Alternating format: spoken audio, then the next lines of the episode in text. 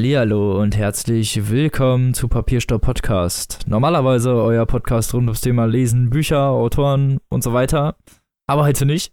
Aber zuerst mal willkommen äh, und begrüßen darf ich natürlich auch meinen lieben Mitpodcaster Tim. Hallo? Hallo und mich, den Robin. Ich begrüße mich selbst, ja. Sehr schön. Immer morgens im Spiegel so, macht, hey, ja. moin. Wer ist Ja. denn dieser sexy Boy? Ja, um mal einen weisen Mann zu zitieren, schau in den Spiegel, genieße kurz die Zweisamkeit. genau. Ja, aber heute sind wir nur in Anführungsstrichen zu zweit. Kaylee ist nicht mit von der Partie. Mhm. Und es ist ein Nachtgeflüster, wie ihr schon wahrscheinlich gesehen habt. Also, merkt man schon am Intro, glaube ich. Ja. Da geht's mal wie immer, geht's hier im Nachtgeflüster um alle metakulturellen Ebenen abseits der Literatur, die wir natürlich auch nicht unbeachtet lassen dürfen So ist es. und uns deswegen in diesem kleinen Spartenformat unseres Sparten-Podcasts den wichtigen Sparten, anderen ja. Themen. Genau. Aber weißt du, was man mit Grafen mach, äh, mit Spaten machen kann? Tief graben. Wow. Wow. Nice. okay. Ich, ich, bin, ich bin impressed von unserer, von unserer Gagdichte mal wieder. Ja. Nachdem wir natürlich mal wieder gezeigt haben, was für humoröse Menschen wir sind, kommen wir doch mal zu den ersten Themen unseres Nachtgeflüsters. Du hast da ein bisschen die Übersicht, Tim. Was haben wir denn ja. da so Schönes auf Lager?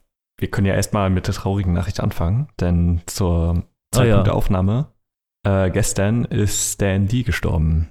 Ja, Was natürlich sehr tragisch ist für alle Comic-Fans. ja, ist es halt auch. Also, Ja, absolut. er ist der Ähm, Erfinder von Spider-Man. Falls ihr nicht wisst, wer Stan Lee ist, schämt euch.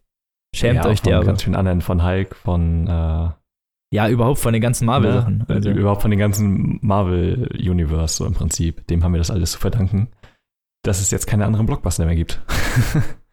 Nein, aber ähm, ja, so würde ich das jetzt auch nicht sagen, Nein, aber klar. Aber also Stan Lee ist zumindest halt, was Superheldenfilme angeht. So, ja, absolut einer der wichtigsten äh, Comic-Autoren, die es wahrscheinlich jemals geben wird. Und gegeben hat. Ja. Hast du denn viele Marvel-Comics gelesen überhaupt? Oder bist du eher so mit den Filmen vertraut? Also, ich habe äh, ein paar Spider-Man-Comics, Okay. also durchaus. Also, ich kenne die Sachen auch von früher noch. Ich kenne sogar Mhm. noch die Spider-Man-Comic-Serie. Wow. Nein, so alt bin ich nicht, also die lief in den 60ern, aber ich kenne die Serie. Ja. Und ja, sonst auch eher durch die Filme natürlich. Mhm. Und da sieht man ihn ja auch öfter als Cameo mal auftreten, wenn man weiß, wie er aussieht. Aber Eigentlich wenn man damit so ein bisschen zu tun hat, dann. Marvel-Film, ja. Ja, genau. Aber wenn man so ein bisschen mit der Materie zu tun hat, dann kennt man den auf jeden Fall. Mhm. Und ja, schon tragisch. Wie ist es denn mit dir? Comic-Fan, äh, Filmfan? Also keine Comics von ihm gelesen, auch keine Marvel-Comics. Bin jetzt halt einfach nicht so der große Freund von dieser Art von Comic-Reihen. Mehr dann halt sowas von wie Watchmen oder Sin City und VW Vendetta Ja, und so die düsteren Sachen. Äh, Genau. Aber natürlich erkenne ich sein Erbe ja an und, ne, also über alle Zweifel haben. Ich habe aber mal eine sehr interessante Doku-Reihe auf Arte gesehen. Eine vierteilige, glaube ich sogar, die geht richtig lang, wo über die Geschichte von Comics einfach äh, berichtet wird. Und da geht es auch sehr viel Ah. um Stan Lee natürlich und ähm, sehr schwierige Persönlichkeit, äh, der wohl ziemlich anstrengend gewesen sein soll, also mit ihm zu arbeiten und der sehr, also der, der seine anderen Co-Schöpfer quasi sehr unter den, äh, den Scheffel gestellt hat und eigentlich nur wollte, dass sein Name bei den Erfindern steht, ja, obwohl das ja Okay. immer noch mit einem anderen Zeichen erfunden wurde und so. Schwierig, also es war bei Spider-Man so und bei Hulk, glaube ich, auch, dass es da wohl ziemlich viele Zeichner gab, die sich über ihn beschwert haben damals. Und da wohl Okay. auch ein strenges Regiment in, in den Konzern hatte von Marvel und so. Ja, von nix kommt nix, könnte man sagen, ja, aber es ist natürlich nicht so die tollste Mhm. Sache, wenn man das über jemanden hört. Aber Genau. wir wollen ja nichts Schlechtes über tote Leute sagen. Ja, eben. Und äh, was aber sehr interessant war, der war irgendwie einer von insgesamt sechs Leuten, die im Zweiten Weltkrieg bei der US-Armee als äh, Playwright angestellt waren, also als Theaterautoren. Ach, witzig. Ja, Bin ich angestellt damit, da, Theaterstücke zu schreiben? ja, genau. Also der war offiziell Playwright. Das war seine Funktion. Ja, Interessant, wirklich bevor er Comics interessant. gemacht hat. Ja, ne? genau. Und äh, um mal überzuleiten, ganz elegant, äh, denn du wolltest über Spider-Man reden, über das Spiel. Ja, was vor das nicht allzu langer Zeit PS4-Spiel. erschienen ist. Ja, stimmt, da hatten wir noch gar nicht die Chance zu, weil das letzte Nachtgeflüster ist schon ein bisschen her. Mhm, Und seitdem genau. waren wir ja sehr fleißig, was unsere Folgen angeht. Deswegen hat das ein bisschen gedauert. Und äh, Ja. Spider-Man habe ich jetzt schon ein bisschen länger. Also nicht erst seit gestern. Das habe ich nee, aber genau, auch ist schon ein innerhalb bisschen von. länger her, dass du es durchgespielt hast, ja. Das habe ich auch schon nach äh, anderthalb Wochen, glaube ich, irgendwie durchgehabt. Also Also auf 100% durchgehabt, ja. ja, Platin-Trophäe, genau. 100 Prozent. Ja, ist krass. Ja, ich hab's ein man sehr bisschen übertrieben. Ja, Ja. also ich habe schon so meine 18, 22 Stunden ungefähr da drin verbracht. Also hat sich Okay. durchaus gelohnt, die 60 Euro. mhm. Ja, und hat auf jeden Fall Ja. richtig Spaß gemacht, weil das Problem bei Superhelden-Spielen ist ja ganz oft, vor allen Dingen bei Spider-Man, ist, dass man sich halt gar nicht oft wie diese Superhelden fühlt und dass vor allen Dingen bei Spider-Man so dieses Schwingen relativ schwierig. Ja, äh, zu aber ich muss sagen, ich mochte die alten Spiele auf der PlayStation 2 sogar sehr gerne. Äh, die Spider-Man-Spiele. Ja, das war, die, die wurden ja auch dafür gelobt, dass die, dass die Mhm. Schwungmechanik sehr gut sein soll. Dass, also, wenn jemand ein positives Beispiel anführt für gute Schwingmechaniken in einem Spider-Man-Spiel, ist es meistens äh, Spider-Man 2, glaube ich, oder so, genau, aus das habe ich auch sehr lange gespielt. von der, von der PS2, das, was du meinst, Mhm. wahrscheinlich, genau. Ja. Ja. Aber ich finde sowieso, dass es liegt eigentlich so krass auf der Hand, dass man ein Videospiel zu Spider-Man macht. Ja, ne? das bietet sich doch halt übelst an. Also warum das nicht öfter passiert oder nicht schon viel früher so geschehen ist, äh, ist komisch. Ja, das finde ich auch. Das ist, ja, wie gesagt, ich, ich gehe mal davon aus, das liegt an der Sprungmechanik Mhm. und halt an dem offenen Terrain. Also ich meine, es gibt Spider-Man-Spiele, die kennt man nur nicht. Also ich meine, The Amazing Spider-Man 1 und 2 hatten jeweils ein Videospiel. Ja, gut, aber also halt, Ja, die ich mein waren schon, scheiße, aber, So äh, Batman äh, Arkham-Style-Videospiele. Also ich rede jetzt von den guten Ja. Lizenzspielen. Ja. Ja, gut. es gibt aber zu den anderen Spider-Man-Spielen sehr geile Let's Plays von Gronk. Äh, die kann ich nur empfehlen. Ja, das stimmt. Die habe ich nämlich auch gesehen mit Spider The Amazing Spider-Man sehr 2. lustig. Die sind schon, so ja, scheiße. Die sind so schlecht, die Spiele, und er, Ja. er nimmt auch kein Blatt vor den Mund, deswegen ist das ganz lustig. Also, Mhm. da wird sich schon explizit über alles lustig gemacht. Ja. Sehr gut. Ja, auf jeden Fall sehr geiles Spiel. Vor allen Dingen hat Spider-Man PS4 das hinbekommen. Also äh, einfach, du, du fährst ein bisschen auf Schienen, ja. Also es ist am Anfang ein bisschen gewöhnungsbedürftig. So, aber sobald Mhm. du einmal wirklich in dieser Schwungmechanik drin bist, kannst du halt wirklich alles machen, was du willst. Und so soll es ja auch eigentlich sein. Also es Ja, ist vielleicht genau. ein bisschen versimplifiziert, wenn man jetzt das von der PS2 gewohnt ist. Aber Mhm. nicht schlecht. Also es macht einfach trotz, es macht einfach unglaublich viel Spaß. Und es macht auch einfach hat ja auch ein sehr mega viel gutes Spaß. Kampfsystem. Ja, das sowieso, da wollte ich auch noch zu kommen. Aber es macht Mhm. auch alleine mega viel Spaß, stundenlang durch die Stadt zu schwingen, einfach weil das Schwingen so viel Spaß macht. Du fühlst dich halt wirklich wie Spider-Man. Ich muss sagen, ich habe es ja auch nicht gespielt. Ich äh, habe aber den Game 2-Beitrag gesehen, den ich auch noch sehr empfehlen kann. Wo auch so immer so was Negatives gesagt wird, aber hey, dann kann man ja durch die Stadt schwingen und das macht ja so viel Spaß. Ja, genau. das Spiel eigentlich so komplett rettet. Ja, genau, das es ist viele, das stimmt. Gibt so ein paar Negativkritikpunkte. Also die Hauptmissionen zum Beispiel sind genial und auch so ein paar Nebenmissionen sind wirklich super geraten. Also vor allem die Nebenmissionen, die wirkliche Nebenmissionen sind. Also Mhm. das ist alles so ein bisschen aufgeteilt in Hauptmissionen, Nebenmissionen und Sammelaufgaben. Und äh, was Spider-Man wirklich äh, PS4, also Spider-Man PS4, so wird das im Volksmund genannt, wirklich Ja. äh, noch hat, sind Aussichtstürme, die du erst beklettern musst, um dann einen Teil der Stadt aufzudecken. Das ist natürlich was, wovon wir dachten, dass wir schon lange hinter uns haben. Ja, diese alte Ubisoft-Formel, so, er, Genau. erkunde erstmal einen Turm, um dann äh, das freizuschalten, das gibt's wirklich schon seit ein paar Jahren nicht mehr. Also da war ich erstmal so, oh, oldschool. Mhm. Also war jetzt nicht, war jetzt nicht schlecht, äh, war jetzt nicht so schlimm, fand ich, weil es, es hält sich auch in Grenzen, so viele Türme sind es nicht. Ich glaube, es sind insgesamt zwölf oder so, also ja, okay, das geht auf ja jeden Fall noch halt, okay. Ich, ich habe halt immer noch Traumata von dem ersten Assassin's Creed, wo halt so alle 10 Meter einer war gefühlt. Wo es irgendwie über 50 gab oder so, das war richtig schlimm. Ich glaube, bis Assassin's Creed Black Flag war das echt schlimm. Ja, Erst danach wird das schlimm. so ein bisschen lichter Mhm. und ab Origins gibt es ja gar keine Aussichtstürme mehr. Ja, genau. Oder nur noch, äh, doch, ich glaube schon, aber nur noch einen pro Gebiet oder so. Also das hält sich dann wirklich krass in Grenzen. Mhm. Da sind es dann wirklich nur noch so fünf Aussichtstürme, die es gibt oder so. Aber so, um zu Spider-Man zurückzukommen, es gibt Aussichtstürme. da war ich so ein bisschen irritiert am Anfang. Aber wie gesagt, das Mhm. hat sich relativ schnell, aber das Spiel hat insgesamt sau viele Sammelaufgaben. Also Rucksäcke sammeln. Äh, ich weiß gar nicht mehr, was da alles war. Also du musst sehr viele Sachen sammeln. Sehr viel.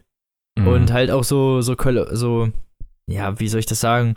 Spontanmissionen könnte ich es nennen. Also du fliegst gerne mal irgendwo rum und dann gibt es so Verbrechen. Das heißt, du wirst halt irgendwo gerufen und das passiert halt irgendwo mitten okay. im Spiel. So, du, du schwingst Ja. halt meistens zu irgendeiner Mission und dann heißt es, hier ist ein Verbrechen und dann schwingst du da halt hin und dann ist das meistens irgendwie ein Raubüberfall oder so. Also meistens innerhalb von weniger als fünf Minuten ist dieser Kampf auf jeden Fall erledigt. Mhm. Also es sind keine langfristigen Sachen. Aber se- sehr zahlreich. Also wenn ich hochrechne, hast du von diesen spontanen Aktionen mindestens, ich glaube, pro Gebiet alleine 10 oder 15. Und es gibt ja. acht Gebiete oder so. Das heißt, du hast halt fast 80 Mal solche Oha, Encounters. Ja.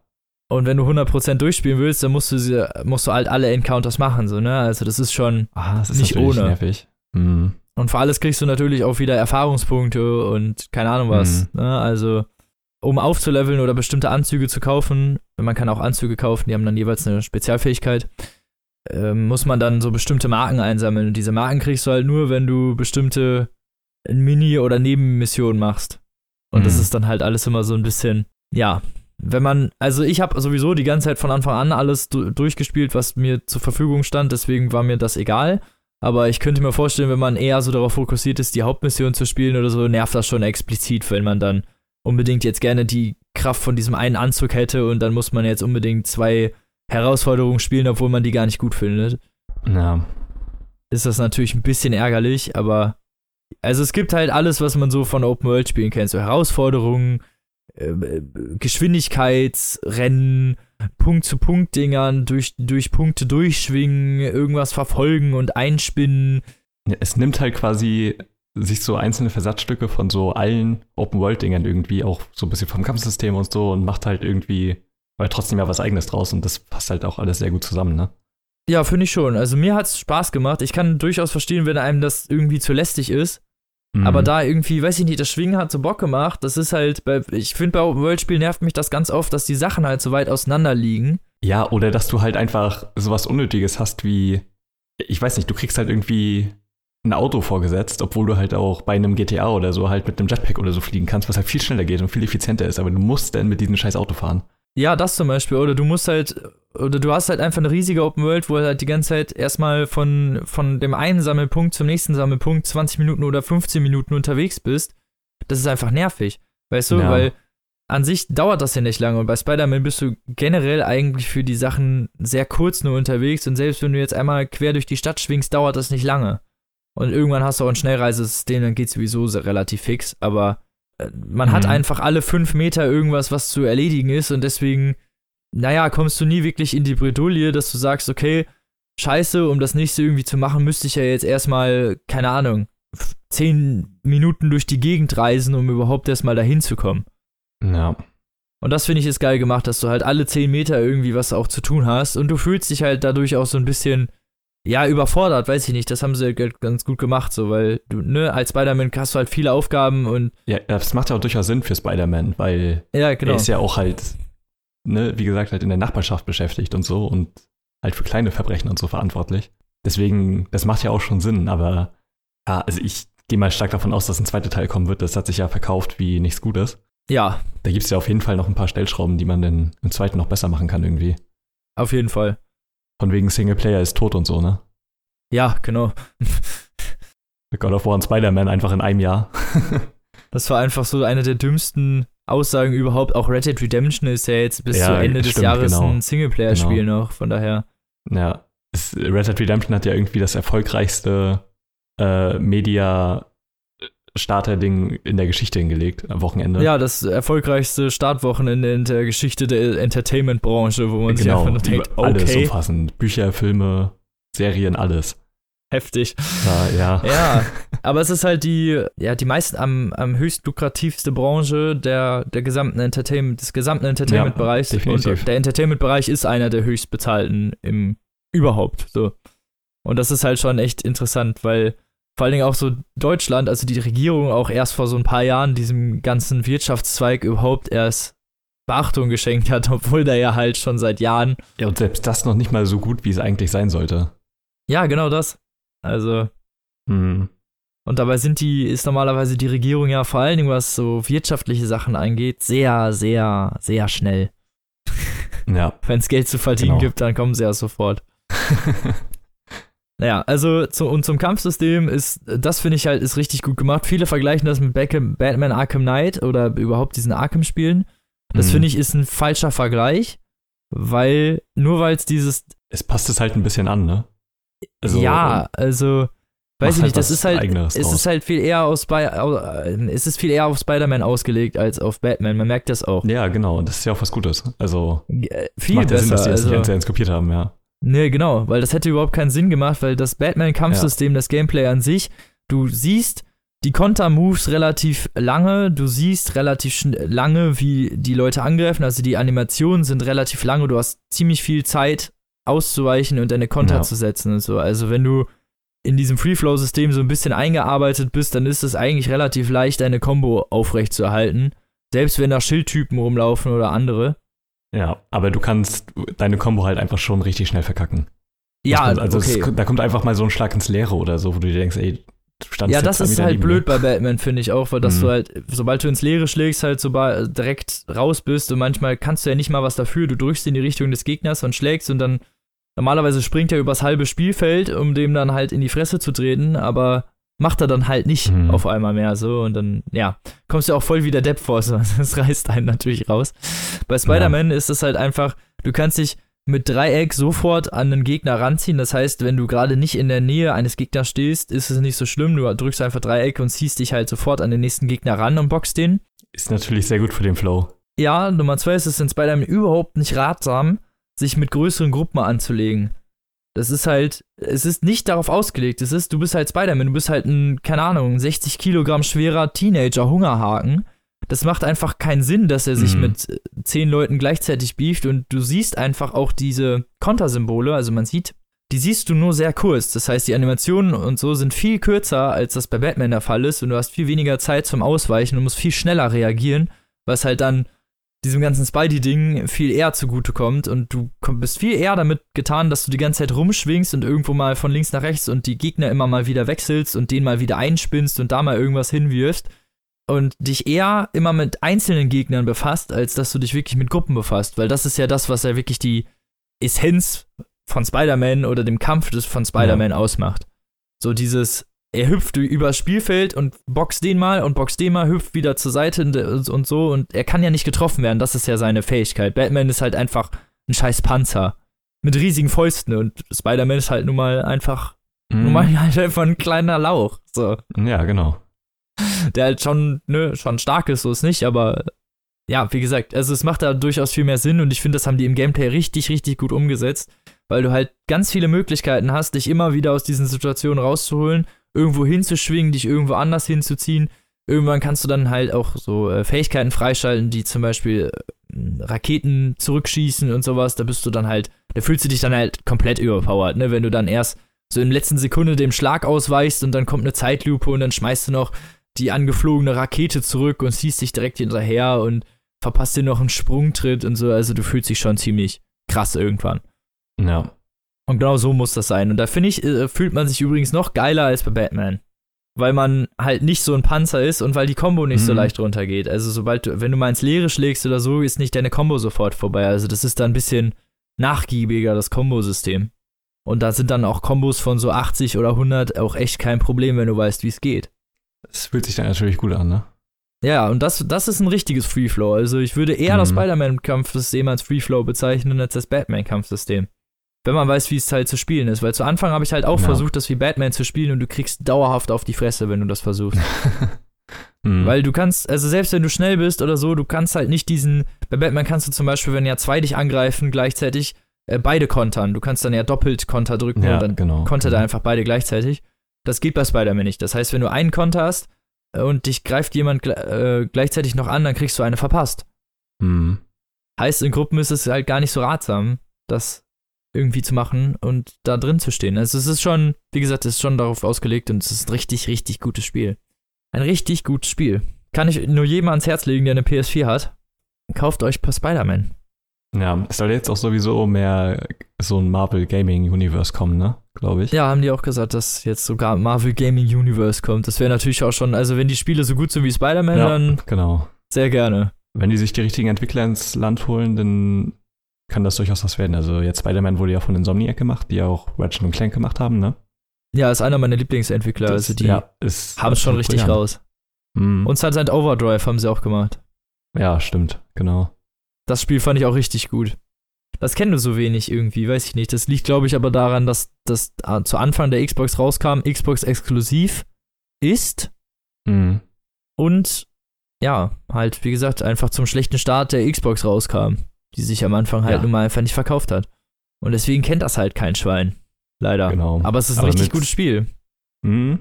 Auf jeden Fall. Und ja, ich meine, mit guten Entwicklern und so, da steht ihm eigentlich nichts mehr im Wege. Die haben ja einfach gute Vorlagen, muss man sagen. Ähm, Hatten die sich auch super für Fall. Videospiele eignen. Ja, also war auf jeden Fall, Spider-Man macht super viel Spaß, wenn ihr die Chance habt, das zu spielen oder euch das zu kaufen, kauft es euch. Es macht auf jeden Fall bockt. Und die Story ist auch ziemlich gut.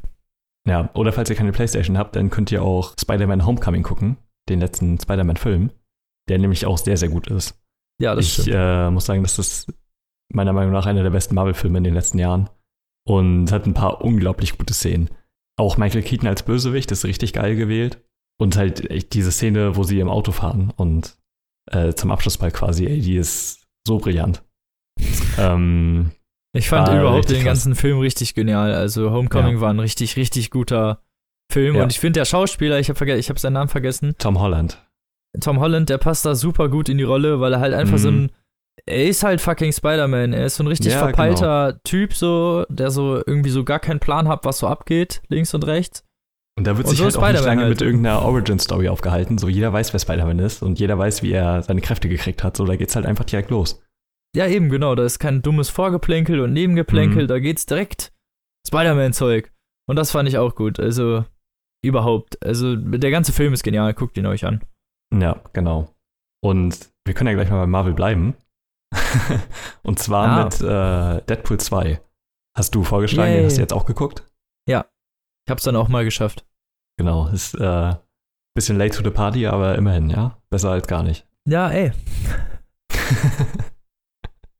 genau. Ja, Deadpool 2. Es äh, geht ja quasi darum, am Ende, am, äh, am Anfang des Films wird seine Freundin getötet. Ne? Ja. Und daraufhin geht er halt auf den Rachefeldzug quasi. Ja, genau. So es grob ist zusammengefasst Deadpool so. Und- unleashed. Genau, und äh, parallel dazu kommt Cable und sucht nach einem Jungen, den er töten will. Also er kommt aus der Zukunft. Ja, es ist, Wie also, der ist so ein Terminator. bisschen Terminator-mäßig, genau. Genau, so und viel mehr brauchen wir aber, glaube ich, auch nicht zu verraten, Nicht weil der. Film Nee. wirklich, ich fand ihn äh, wirklich besser als Teil 1. Ich mochte Teil 1 sehr gerne und der hatte auf jeden Fall viel Liebe und äh, auf jeden Fall auch mega gute Witze. Aber er hatte dann halt auch so ein paar Macken. Also, der hatte halt so ein eingeschränktes Set. Ja, also, es sah halt alles ziemlich gleich aus, muss man sagen. Und das letzte Drittel, so dieser Endkampf, war halt einfach so Standard und lame. Und so eine CGI-Schlacht. Ich fand so dieses ganze äh, ja, Liebesgeplänkel zwischendurch auch viel zu ausufernd. Mhm. Da wurde ein bisschen zu viel Zeit, fand ich, im ersten drauf verwendet, auch so mit diesem, als er zu Deadpool wurde und so. Also, weißt du, was ich meine? So diese ganze, Ja, ja, genau. warum er das macht und so, das fand ich alles irgendwie ein bisschen zu pathetisch, keine Ahnung, weißt du, weil er irgendwie gar Mhm. nicht so richtig der Typ dafür ist. Zumindest fand ich den zweiten auch da dahingehend besser, einfach weil das dann auch nicht diese, sich nicht damit aufgehalten hat irgendwie. Es hieß dann einfach so Rachefeldzug und gut ist und dann kann man, so konnte man das auch voll nachverstehen, äh, nachvollziehen, Ja. wie bei John Wick halt, wo sein Hund ge- umgebracht wird, so, ne, da war auch jeder so, ja, ist jetzt klar, warum der Amok läuft. Ja, eben. Wenn die meinen süßen Welpen umgebracht hätten, dann würde ich den auch geben.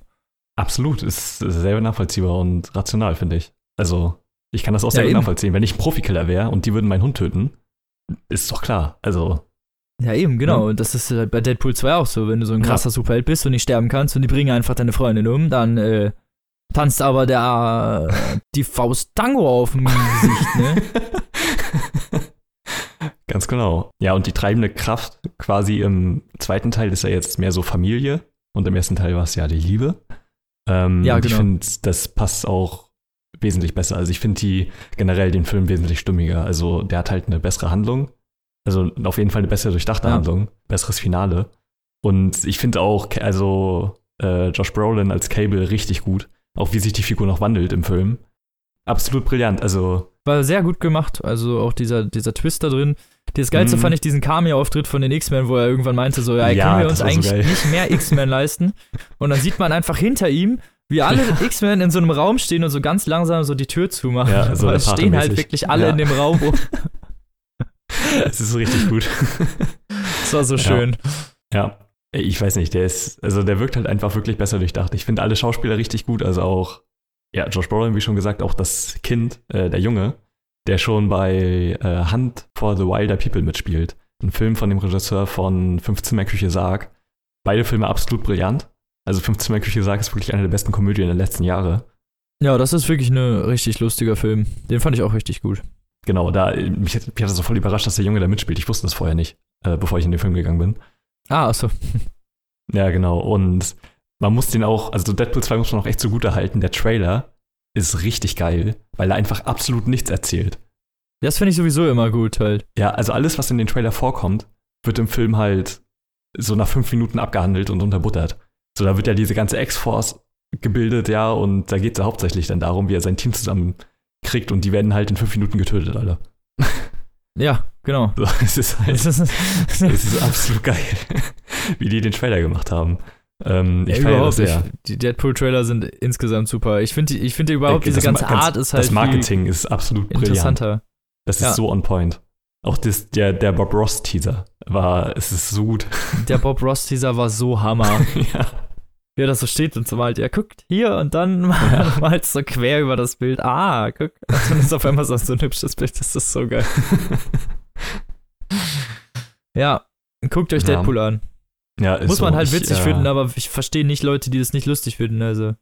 Ja, ne, also ich muss, ich, diese ganzen, An also der Film ist wirklich so vollgepackt von Anspielungen, aber auch mit so abseitigen, mit denen ich absolut nicht gerechnet habe. Es kam halt irgendwie so aus dem Nichts eine Basic Instinct-Anspielung. Ja, genau. so, what the fuck? So, warum denn Basic Instinct ausgerechnet? So von allen Filmen, auf die man hätte anspielen können. Aber halt auch so am Anfang echt subtil, so da setzt er nur die Musik an und dann überschlägt er halt die Beine und man sieht seinen Penis halt. ist schon, es ist krass gut, ey. Also Ähm, ja, sehr viele Anspielungen. Ich fand, ich habe einen Podcast über Deadpool 2 gehört von Wisecrack. Ähm, kann ich sowieso nur jedem empfehlen. Das ist ein sehr guter YouTube-Channel, die auch sehr gute Podcasts machen. Also die analysieren so Filme halt auf ihre Philosophie hin und ja. besprechen die halt so geisteswissenschaftlich. Ich finde das sehr interessant. Und ähm, die, äh, der Moderator war ein bisschen enttäuscht von Deadpool 2, was ich nach seiner Argumentation auch verstehen konnte, weil er meinte so, Deadpool 1 hat halt so die vierte Wand gebrochen, er ist schon die Metaebene. Und äh, Deadpool 2 geht in dem Sinne ihm nicht weit genug, weil er das gleiche nochmal tut. So, also im Prinzip hätte er die Metaebene der Metaebene brechen müssen. Hä, wie hätte er das denn machen sollen? Ja, weiß ich auch nicht. Aber ich das fand Studio den, zeigen mit, mit den Kameraleuten? Ja, oder? keine Ahnung. Ich fand den Gedanken irgendwie trotzdem ganz interessant, weil man muss schon sagen, ja, also der erste Deadpool hat sich halt in der Hinsicht was getraut, der zweite macht das jetzt äh, das gleiche nochmal. Er, er macht es besser als der erste, finde ich. In find jedem Belang so. Aber ich fand den äh, Gedanken trotzdem ziemlich spannend irgendwie. Ja, auf jeden Fall, aber ich finde, das kann man nicht dem Film anrechnen. Also kann man nicht sagen, so, der, der hätte das jetzt machen sollen. Also. Mm. Ja, absolut. Also, das würde ich dem auch nicht vorwerfen. Ja, aber fand ich auch richtig gut den Film. Also, war vor allen Dingen im Vergleich halt zu Teil 1 nochmal eine Schippe lustiger, eine Schippe. Ja, besser. einfach alles mehr. Aber ich, man muss echt sagen, der Gag-Count ist so hoch. Also, ich weiß nicht, wie viele Gags pro Minute da kommen. So, ja, teilweise, ich halt habe gelacht und den nächsten Gag schon verpasst. So. ja, ist das ist echt, ist echt so. So, also wie krass kann man denn eine Comedy schreiben? Den kann man halt auch ungefähr tausendmal gucken, weil der ist einfach lustig. Ja. Das wird einfach, das wird einfach so ein Film, den gucke ich bestimmt mindestens einmal im Jahr. Ja, ist so. So, du findest da halt auch immer wieder noch was Neues, was du so vorher wie Ready Player One. Mhm. Haben wir über den gucken. Film schon geredet eigentlich? Immer noch nicht äh, gesehen. Hast du den? Ja. Junge. Schande auf meinem Jetzt wird's aber Zeit. Wenn du das in der nächsten Folge immer noch nicht geguckt hast, ne, dann kriegen wir Ärger. Kann ja wohl nicht sein. Okay. Ready Player One noch nicht geguckt, ey. Okay, dann werde ich mir Ich glaube, das geben. ist so eins der Fil Filme, die werde ich mir noch auf Blu-ray kaufen. Nur um ihn zu haben. Nice. Wo man das heutzutage echt nicht mehr macht, eigentlich. Weil die Filme sowieso irgendwann gestreamt werden. Ja, aber ich mag das immer noch ganz gerne, die stehen zu haben. Ja, du besitzt sie dann halt auch. Streaming ist ja, nur, genau. ist kein Besitzen, ist, das ist nur das Recht, dir das anzugucken. Mhm. Und du bist von denen abhängig. So, ja, wenn er dann mal gelöscht ist, Ja, dann. genau. Ja, Netflix sagt, schmeißen wir raus, so, dann genau. gibt's halt keine mehr. Mhm. Ja, ja, genau. Machst du nix. Dann nicht Ready Player One. Was haben wir denn noch? Dann kommen wir mal zum nächsten Thema, würde ich sagen. Also auf der Liste steht noch Maniac und Cartoons. Ja, guck. Dann reden wir doch jetzt erst über Maniac. Ja. Okay, Die, die Ähm. Netflix-Miniserie. genau. So, apropos Netflix, ne? Ja. Genau, Maniac, äh, eine Serie von, also ich weiß nicht, ob er die auch mitgemacht hat, aber auf jeden Fall bei jeder Folge Regie geführt, Cary Fukunaga, Fukunaga oder so. Ich weiß nicht ganz, wie ausgesprochen wird. Auf jeden Fall richtig Ich guter Mann. Der hat, der hat die erste Staffel True Detective gemacht, also Regie. Der hat Jane Eyre gemacht, den Film Beast of No Nation. Äh, The Alienist, glaube ich, auch irgendwie noch mitgemacht und kein, also Sin Nombre. Der hat ein paar richtig gute Sachen gemacht. Und bei Maniac hat es halt auch komplett Regie geführt und ich mag das immer sehr gerne. Also gerade seine Handschrift und sein Regieführen ist halt unglaublich präzise und brillant, was man halt auch in der Serie sieht, finde ich. Ja, finde ich auch. Also- Also, die ist halt. Die Serie erzählt ja, ja, von zwei jungen Menschen, die bei einer Studie die, die, teilnehmen. Handlung, die Handlung zusammenzufassen ist sehr schwierig. ja, Äh, also eigentlich wollen das nicht nicht zusammenfassen, machen. sondern einfach nur, was, ja, was da so halbwegs abgeht. Äh, Die zwei jungen Menschen nehmen bei einer Studie teil und der eine wird dargestellt durch Jonah Hill. verdammt, Jonah Hill, genau, und der, die Emma andere Stone. ist äh, Emma Stone. Genau. Und ja, also Jonah, Jonah, Hill, der hat so irgendwie, der hat irgendwie so Psych, der hat, weiß ich, der hat Halluzinationen, der hat irgendeine Psychose, und so Schizophrenie und so von ihm genau, diagnostiziert. und stellt sich immer irgendwas komisches vor und Mhm. soll jetzt bei so einem Projekt mitmachen, wofür er Geld bekommt. Also es spielt in so einer dystopischen Zukunft oder aber so eine Retro-Zukunft irgendwie. Also ja, genau, es ist die haben so jetzt- nicht den aktuellen Stand der Technik so. Als wär's so 80er, aber irgendwie in 20 Jahren. Also weiterentwickelte Technik, aber Mhm. halt irgendwie alles noch so oldschool, alles mit so dicken, riesigen Bildschirmen und mit Ja, also noch so Röhrenmonitore, ne? Ja, genau, und mit so einzelnen Ja. Programmcodes, die da drüber laufen Mhm. und also alles sehr unfuturistisch. Ja. Und alte Kameras. Und ja, aber also es, man merkt trotzdem, dass es in der Zukunft ist. Ja, also man muss echt sagen, ähm, der Stil von der Welt ist halt richtig gut. Also du bist ja, halt auch richtig so eindringlich irgendwie. Man Ja. ist da so, man ist da relativ schnell drin und die bemühen sich auch in der Serie, das alles so immersiv zu gestalten, also dass ja, du wirklich es an halt jeder Ecke siehst. Selbstverständlich so. Ja, genau, und du siehst dann auch an jeder Ecke, wie sich das irgendwie verändert und wo die Veränderung ist und du bist halt die ganze Zeit so, wow, krass, Ja, ne? okay. Also es ist visuell alleine schon ziemlich beeindruckend, vor allen Dingen zu Anfang, wo noch, wo es noch nicht Ja. so viel um die Story an sich geht. Und ey, krass, ey, die Welt, also würde mal behaupten, das würde einen richtig guten Roman geben.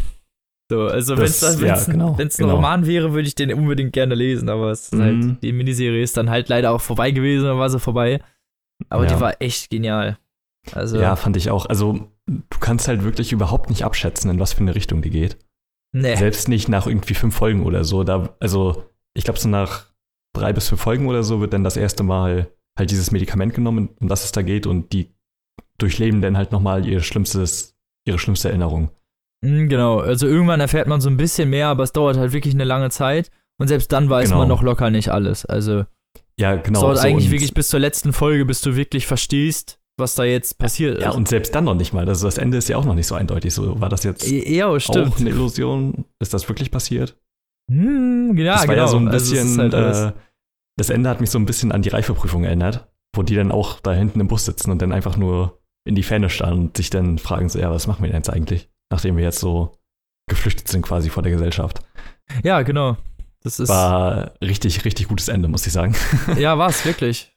Also Mhm. überhaupt, ich fand die ganze Serie war wirklich genial. Ich fand es echt schade, dass sie vorbei ist, aber ich finde es besser, wenn die Serien dann auch direkt abgeschlossen sind und man weiß, okay, ja. Ich mag diese, das ist jetzt mein Ende und gut. ja, das Format von so Miniserien oder Limited Series halt richtig gerne. Weil du hast halt einfach diese zehn Folgen. Das ist eine abgeschlossene Handlung. Du weißt, dass da nichts mehr kommt. Ja, genau. Und dass es halt nicht ausgeschlachtet wird. So, da hat halt einfach jemand eine Vision, der wollte die erzählen und das, du merkst es halt voll. So, die Serie ist einfach so straight, als wüsste die genau, wo die hin will, quasi.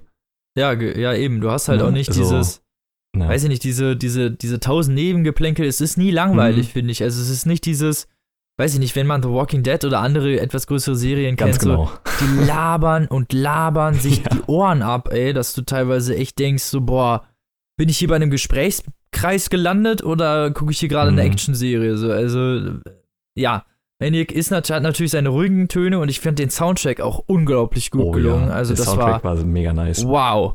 Der hat einen so reingezogen da. Krass. Mhm. Also der, derjenige, richtig Credits Ja. an den Typ, der den Soundtrack gemacht hat. Weil da war ich wirklich teilweise alleine die Musik, die einen da so richtig reinzieht. Ja, aber generell, also nicht nur die Musik, die ist halt generell von der technischen Seite unglaublich gut. Also nicht nur was äh, die Welt angeht, in, die, in der es dann spielt, sondern auch die Welt, in die sie dann eintauchen. Ja, also Ja, genau. die gehen dann auch nochmal in die Vergangenheit, die gehen in eine Fantasy-Welt, die gehen in, ja, so die 30er Jahre ungefähr. Und Aha, ja, oh, das da fällt mir die Szene mit diesem Professor wieder ein, den sie holen ja müssen. genau. genau. Und es ist Junge, beste Äh, die- Szene der- aller Zeiten. diese Handlung mit dem, ähm, äh, was, was ist dieses, wie heißt dieses hier nochmal? Ich weiß, Fuck, wie heißen die denn nochmal? Lemur meinst du, oder was? Lemur, genau, Lemuren. Entschuldigung. ja, ähm, auch diese Handlung so, das ist einfach, what the fuck, was geht da denn ab? du fragst du verstehst die ganze Folge eigentlich nicht, warum passiert das denn gerade? Ja, eben, ne? Also es ist halt, ja. Und die, äh, die Serie ist sehr subtil, ähm, was den Umgang damit angeht, so, weil du siehst in der Szene davor ein Bild an der Wand hängen im Haus von Emma Stone, wo ein Lemur drauf ist. Und äh, so eine Sachen, also das, das fällt dann halt gar nicht auf beim ersten Mal. Nee, es genau, die machen, die machen so subtile Bilder irgendwie die ganze Ja, Zeit. genau. Also es ist die, so. also die ist halt wirklich filmisch ähm, richtig gut erzählt, also sehr gute Bildsprache. Ja, fand ich auch. Ich, ich fand auch die Story insgesamt interessant, auch das mit diesem Mhm. Computer und so, der ja dann. oh ja, oh ja. Ey, das war genial, wirklich ja. genial. Überhaupt jeder, jeder Charakter, der da drin spielt, also auch die Leute vom Labor, so, also die beiden hauptsächlichen, um die es da geht und dann um Ja. die Mutter von dem. Der what the fuck. das ist einfach so Ey, gut. das war so gut, ne? Mhm. Unnormal. Auch hinterher das mit seiner Mutter, als sie da vorbeikommt. Und, Ja, genau. Ey, Junge, die Ja, Serie war einfach viel zu krass. So. Guckt, Ja. guckt euch die Serie an, weil mir Netflix hat mir die eine ganze Zeit lang vorgeschlagen und ich die ganze Zeit, so, Mhm. ey, was ist das Netflix, ey, hör auf. So, dann gucke ich da einmal kurz rein, guck so eine Folge und denke mir so, wow, okay, das war geil. Okay. Die macht aber auch, die macht halt wirklich süchtig, aber nicht so in dieser Art und Weise, wo es die normale Serien süchtig machen, sondern du willst halt einfach so viel mehr von dieser Welt und von den Charakteren sehen. Ja, genau, deswegen war es halt irgendwie so schade, als man dann wusste, okay, das war's. Ja. Weil man dann echt dachte, oh nein, ich will mehr Mhm. wissen. Schade, ey, wirklich schade. Aber Ja. tolle Serie trotzdem, also sollte man sich auf jeden Fall angucken, weil die Thematiken, die da besprochen werden und auch überhaupt so diese ganze, alleine die Bildgewalt ist Ja, überragend. ist wirklich krass. Ja. Es geht da auch sehr viel um Don Quixote. Also sie findet ja am Anfang das Buch und äh, sie steigern sich dann ja auch in diese Fantasy-Welt rein quasi, also in diese Ja, ja, generell ja. so und äh, hat halt so einige Parallelen, äh, die ich auch sehr interessant fand. Es gibt auch ein sehr schönes Video bei Wisecrack wieder zu, um die nochmal zu erwähnen. Von die auch so ein Tim, hör bisschen. auf, hör auf wie, Werbung für andere Podcasts zu machen. Äh, nein, das ist, also das ist ja jetzt ein YouTube-Video. Äh, Ach so, okay. Also die machen normalerweise immer auch YouTube-Videos, äh, The Philosophy of so und so, wo die halt die Philosophie analysieren, ganz gezielt. Bei Maniac haben die das Ah, jetzt okay, nicht finde gemacht. ich, find ich interessant. Ja, ist auch absolut interessant. Bei Maniac haben die das jetzt nicht so direkt gemacht, weil sie jetzt keine einheitliche Philosophie so gefunden haben, um, mit der sie ein Video füllen können. Äh, stattdessen erzählen die einfach die Theorien, die sie hatten und verpacken die dann halt in ein Video. Ah, okay. So, und äh, da erzählen die nochmal das mit Don Quixote und die ganzen Verbindungen zu den Bildern, die da entstehen und warum die Geschichten denn so da sind, wie sie sind. War sehr interessant. Äh, werde ich nochmal verlinken in dem Beitrag. Mach das. Also für jeden, äh, der das gesehen hat, so. Ansonsten wird halt Ja, hart klar. gespoilt. Ja, das sollte man dann sowieso lassen. Also, Mhm. ja, war echt eine tolle Serie, kann, nicht nur, kann man nur empfehlen. Auch äh, von der schauspielerischen Leistung unglaublich gut. Also, Ja, also äh, Unglaublich zu gut gecastet. Also, ja, Jonah Hill und Emma Stone sowieso richtig gute Schauspieler, aber die beiden auch wieder zusammen zu erleben, das letzte Mal zusammen bei Superbad. yo, stimmt. Superbad ist Das ist auch, ja schon Jahre her. ja, aber brillanter Film. Ich liebe Superbad Klar. so sehr. McLovin, Mann. Ja. McLovin ist der Beste. er ist so gut, ne? ja. Wie alt bist du? Ähm. Alt genug zum Feiern.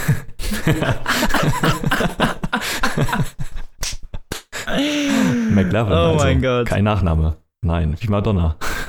Wie Madonna. Aber Oh Mann, ey, die, die Sprüche in Superbad, ey, sind so geil. ja. Das hat mich fertig gemacht. Mm. McLaren, du hast ihn! Der Typ rutscht auf einer Pfütze aus. McLaren, du hast ihn niedergeschlagen. Sehr gut gemacht. ah, ein richtig toller Film. Ja, genau. Ja. Letztes Mal bei Superbad, aber sind beides halt richtig gute Schauspieler. Mhm. Wirklich richtig gute Schauspieler und auch nicht so diese 0815 charakterlosen Kackfressen. Ja, ist echt so. Um es mal so auszudrücken. Ja, finde ich auch. Wenn man die sieht, weiß man, wer die sind und fragt sich nicht, äh, und, war das äh, jetzt hier der eine oder dieses andere Model? Die sehen irgendwie alle ja, gleich aus. Stimmt. Und man muss echt sagen, die haben ja beide auch schon bewiesen, dass sie auch in ernsthafteren Filmen sehr gut sind. Also Jonah Hill alleine ja bei Wolf of Wall Street. Absolut geniale Rolle. Hast du gerade ernsthaft gesagt? Wolf of ja, Wall also Street, der, der rennt doch nur rum und schreien die ganze Zeit und ja, klar, aber ballern schon, irgendwelche Drogen. Also der Film und die schauspielerische Erfahrung ist, glaube ich, deutlich anspruchsvoller als bei Superbad. Ja, normal. Ja, normal. Ich, also, ich wollte das jetzt nicht degradieren. Ich wollte nur sagen. weißt du, also ich, das, das meine ich jetzt mit ernsthafter. Also. Ach so, okay. Du meinst schauspielerisch anspruchsvoller. Ja, genau. Und äh, Emma Stone natürlich bei Birdman oder La La Land oder so. Hat ja auch schon gezeigt, was sie kann. Also ich, die beiden zusammen sind da richtig gut. Äh, haben auch eine unglaublich, unglaublich gute Chemie äh, miteinander. Ja, fand ich, also ich fand, wie gesagt, mhm. Maniac sehenswert. Guckt es euch an. Ja. Und dann kommen wir mal zu unserem letzten Thema schon. Oh nein. Oh ja, aber es ist ein sehr großes Thema. genau. ähm, und zwar geht es um Cartoons. Ja. Yo. Cartoons.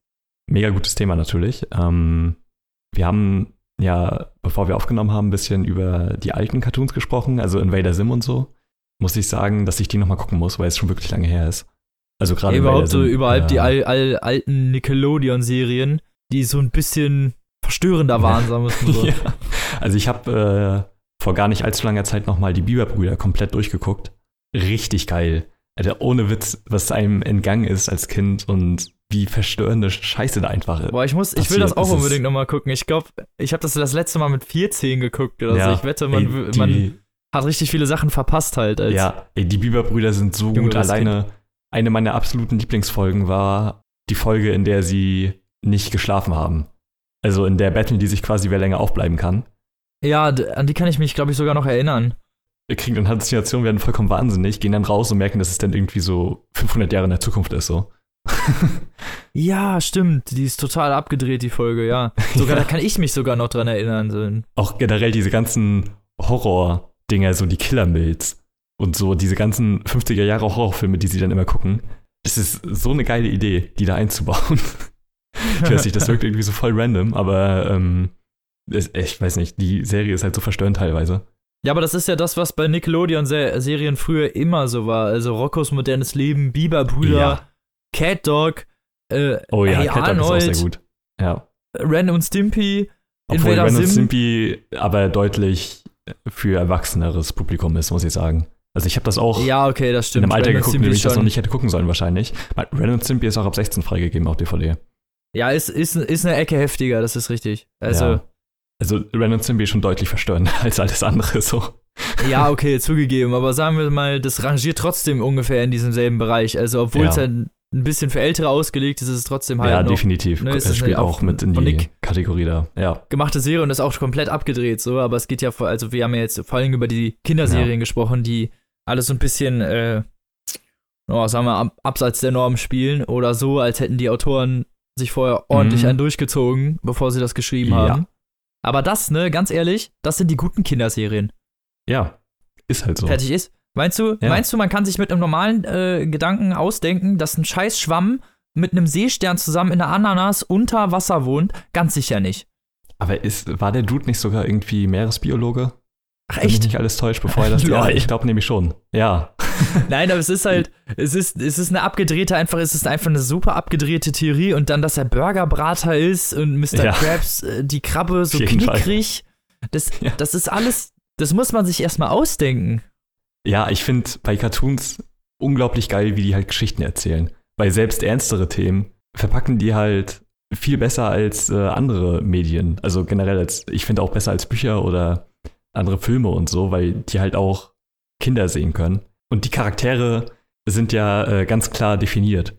Ja, also SpongeBob, Patrick, Thaddeus, Mr. Krabs, Äh, Die haben immer halt dasselbe alles, Charaktermuster, ja, das stimmt. Ja, genau, so. Und das sind halt ganz eindeutig definierte Charaktere so. Und du kennst genau deren Motivation, nachdem du eine Folge geguckt hast.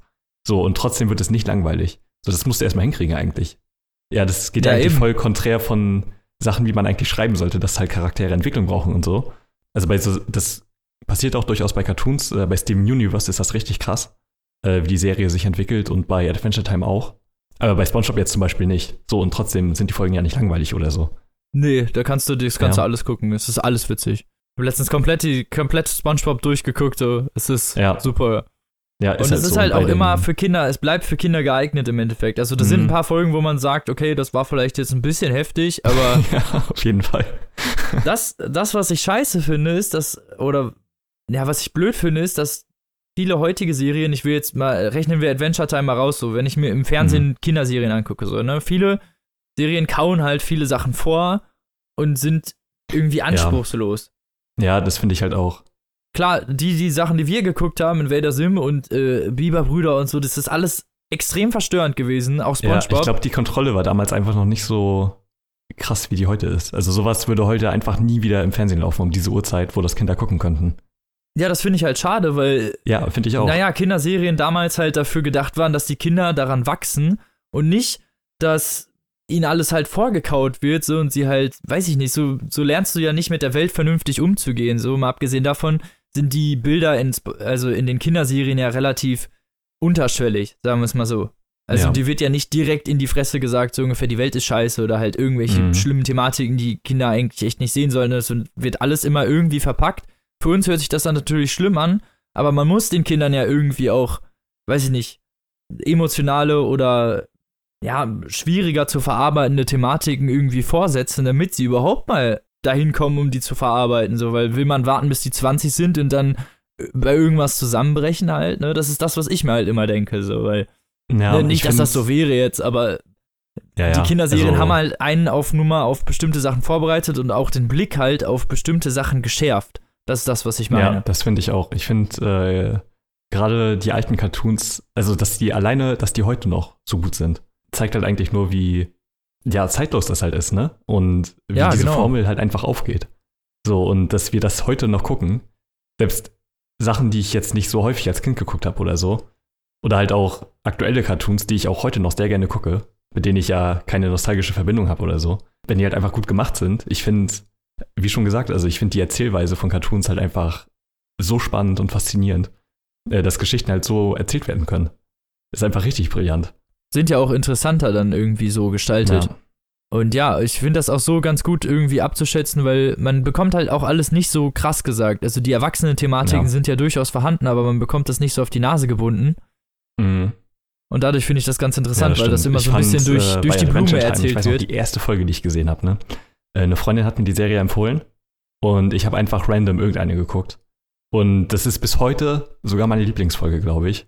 Da geht es darum, also die Folge fängt an mit, dass es Messer regnet. Okay. So, also du siehst halt einfach das Baumhaus und es regnet Messer. So, und die können halt nicht raus. So, und Finn ist halt traurig, weil er mit der Flammprinzessin, äh, weil er der Flammprinzessin einen Witz erzählt hat, die aber noch nicht gelacht hat. Deswegen Was? ist er halt übelst deprimiert und weil er gerade verliebt in sie ist. Ähm, ist logisch, ne? Und Jake und Bimo wollen ihn dann aufheitern, bauen eine Kissenburg. Er geht dann da rein, so ganz demotiviert und deprimiert und geht immer weiter rein und immer weiter und irgendwann kommt er halt in der Kissenwelt raus und äh, ist halt nicht mehr da in der Welt so und äh, Jake und Bimo fragen sich halt, wo er ist und keine Ahnung und lassen ihn da erstmal in Ruhe. Und er, in dieser Kissenwelt durchlebt er halt ein ganzes scheiß Leben. So, der, der wird da auf, man sieht am Anfang, wie er aufgenommen wird, wie er eine Frau kennenlernt und äh, sie auch heiratet, wie er ein Kind bekommt und dann am Ende, wie er Holz sagt, ja. der bekommt ein Kissen. so geil.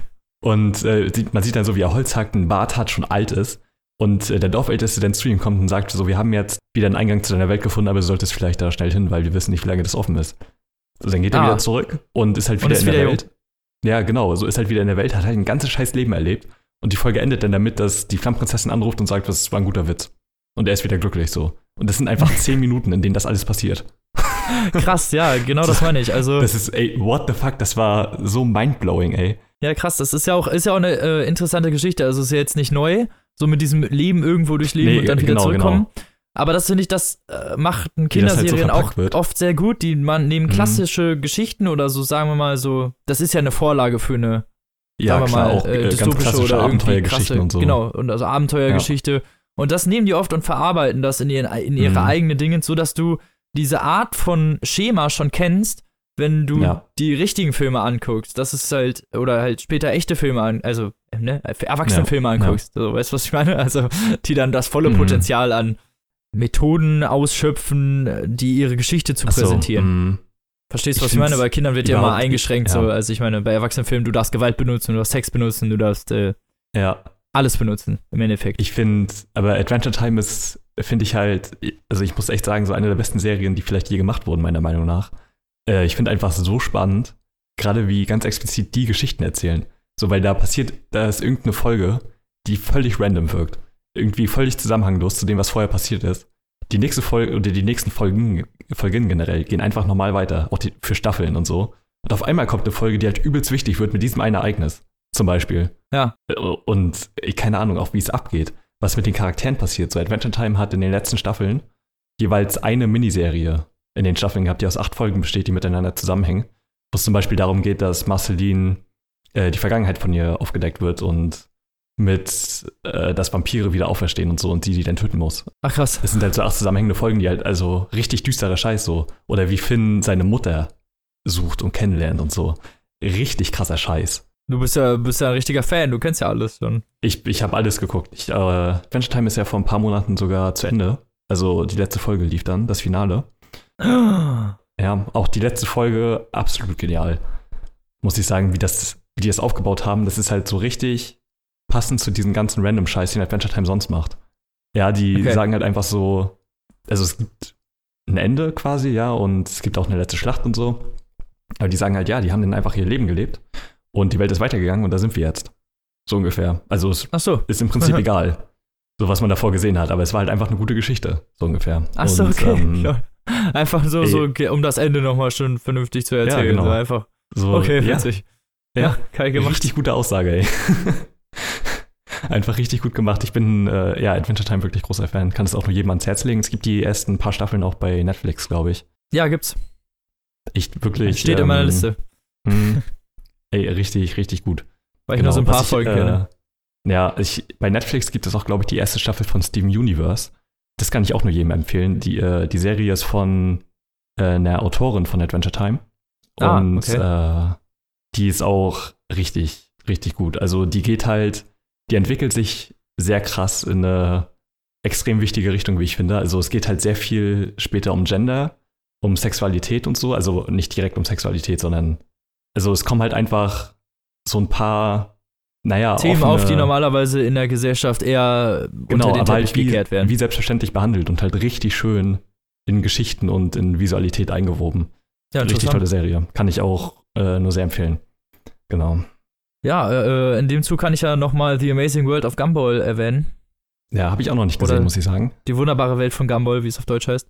Mhm. Äh, sollte man sich auf jeden Fall mal angucken. Habe ich schon öfter ein paar Sachen draus gesehen und das muss wohl auch richtig genial sein für eine Kinderserie. Also die nehmen nichts, die nehmen nichts vorweg, die erzählen dir wirklich, wie es ist halt. ja. Auf eine, zwar noch durch die Blume, aber halt schon, naja, Mhm. ein bisschen bitterer Ernst sozusagen, aber halt immer mit so einem Ja. lachenden Auge, so, ne? Aber es ist halt so, ja, die Welt ist scheiße, aber macht ja nichts. ja, das ist schon richtig gut. Ich kann auch nur jedem bei Netflix äh, Gravity Falls empfehlen. Oh ja, Gravity Falls ist auch gut. Richtig gute Serie äh, vom Disney Channel. Man würde es nicht glauben, wenn man die sieht, tatsächlich. Nee, das stimmt, weil Disney ist ja sonst immer so auf wirklich sehr auf Familienfreundlichkeit und, und, Familien Ah. und so. Und genau, christliche Serie- Werte. Bleh. ja, genau, aber auch geniale Serie. Und das Gute ist, die hat nur zwei Staffeln und ist danach beendet. Und die kann man auch so locker weggucken. Ist auch richtig gut. Ja, Ja. genial. Ja, das so viel zu den Cartoons eigentlich, ne? ja Die wir genau. so hatten noch. Ja. Ja. Das, das waren jetzt eigentlich schon unsere Themen für die gesamte Folge. Ja, sollte auch reichen, denke ich. Wollte ich gerade sagen. Das äh, haben wir jetzt eine kurze, knackige und haben mal nicht überzogen, ist auch gut. Mhm. Ist auch gut. Dann haben wir, haben wir ungefähr, glaube ich, eine Stunde und dann, ja. Also, lieb, lieber Tim, vielen Dank. dass wir Gerne. zusammen dieses schöne Nachtgeflüster aufnehmen konnten. Ist auch mal irgendwie schön. irgendwie wollte ich was Abschließendes sagen und ich weiß nicht, keine Ahnung. So, nee, ist okay. Man bedankt euch- sich generell zu wenig. so, Danke, genau, dass du das eben. mit mir machst, Robin. Ist Und schön. falls äh, ihr mal irgendwelche Themen habt oder Spiele oder Filme oder Serien, von denen ihr gerne wolltet, dass wir die mal in einem Nachtgeflüster besprechen. Oder auch andere Sachen. Also Ja, also generell kann Bücher und so Musik sowieso. oder weiß ich nicht. Ja. Kann ir- irgendwas halt. Alles, was die metakulturelle Ebene zu Ja. bieten hat. Also scheut euch nicht, uns zu schreiben Mhm. auf jeglichen Plattformen. Wir sind immer am Start sozusagen. Und auch einer Ja. von uns liest das auf jeden Fall. Also meistens ich. Definitiv. Aber einer wird es auf jeden Fall lesen und auch, auch Ja. da vernünftig drauf eingehen. mhm. Wir würden uns freuen, genau. Und damit wünschen wir euch eine schöne Woche und dann hören wir uns irgendwann mit der nächsten Folge wieder. Ich weiß nicht, wann diese Folge rauskommt, deswegen. Genau, und bis dahin, lest, zockt und guckt was Gutes und tschüssi. Tschüss.